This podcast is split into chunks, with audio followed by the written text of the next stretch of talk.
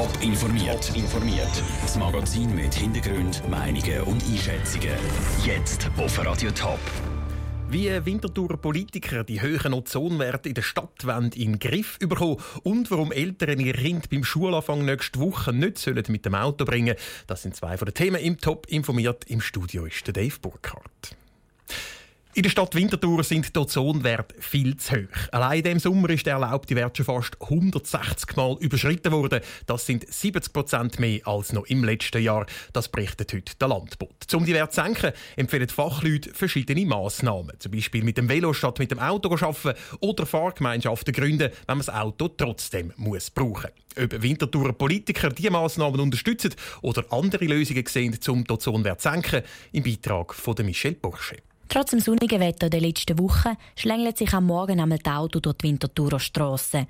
Früher aufstehen, damit es mit dem Velo ins Geschäft langt oder doch noch auf den Bus rennen, braucht Überwindung.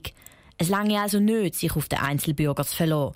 Darum müsste dringend eine langfristige Lösung für alle an, sagt der Reto Diener, Gemeinderat der Grünen. Rahmenbedingungen schaffen, die eigentlich die Attraktivität für Alternativen erhöhen und vielleicht bis zu einem gewissen Grad halt dann auch durch die Nutzungsmöglichkeiten gewisse Einschränkungen geben für, für den Autoverkehr. Das ist bei der Parkierung, das ist auch bei den, bei den Spuren auf der Straße. Solche Massnahmen finden bei der Bevölkerung und bei den anderen Parteien aber meistens wenig Anklang. Sie sagen auf vielen Ebenen Rahmenlösungen suchen. Das Durchsetzen sei dann aber vielfach schwierig. Auch bei der SVP stoßen Massnahmen, um die Autofahrer einschränken auf grossen Widerstand.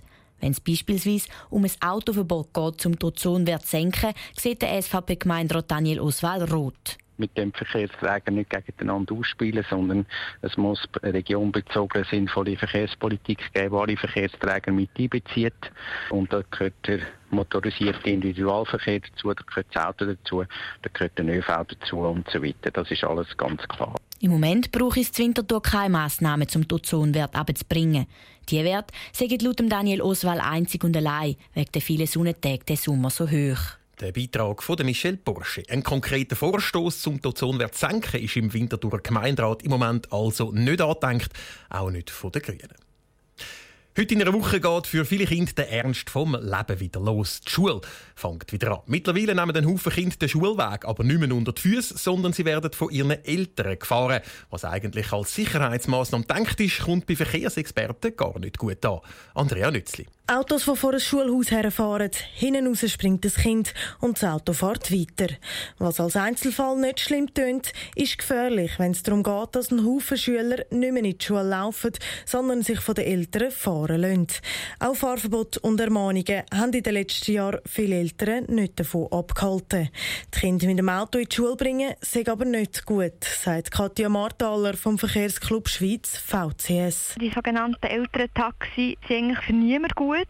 Also es führt einerseits zu mehr Verkehr eben um Schulhaus herum, ist schlecht für die Gesundheit der Kinder und gefährdet auch die anderen Kinder, die, auf dem Schulweg sind, zu Fuß. Es ist nämlich nicht einfach nur mühsam wegen dem vielen Verkehr, es ist auch sehr gefährlich, die Autos rund um die Schulhäuser. Der Mehrverkehr, der eben vor dem Schulhaus stattfindet, führt auch manchmal zu gefährlichen Wendemanövern und es hat mehr Autos vor Ort, die Kinder unter Umständen können übersehen und dann könnte etwas passieren. Darum sollen die Kinder wieder mehr zu Fuß in die Schule. Und genau jetzt, bevor in den meisten Kantonen das neue Schuljahr wieder anfängt, können die Eltern ihre Kinder auf den zum Teil neuen Schulweg vorbereiten. Die Kinder müssen das Jahr lernen und für das empfehlen wir, dass die Eltern mit den Kindern schon vor dem ersten Schultag zusammen mehrmals den Schulweg zu Fuß ablaufen und die Eltern die Kinder auch auf mögliche Gefahren hinweisen und dass sie das zusammen besprechen, wo dass es gefährliche Situationen haben, wie sie das umgehen können. Dazu macht der VCS wieder die Kampagne Walk to School.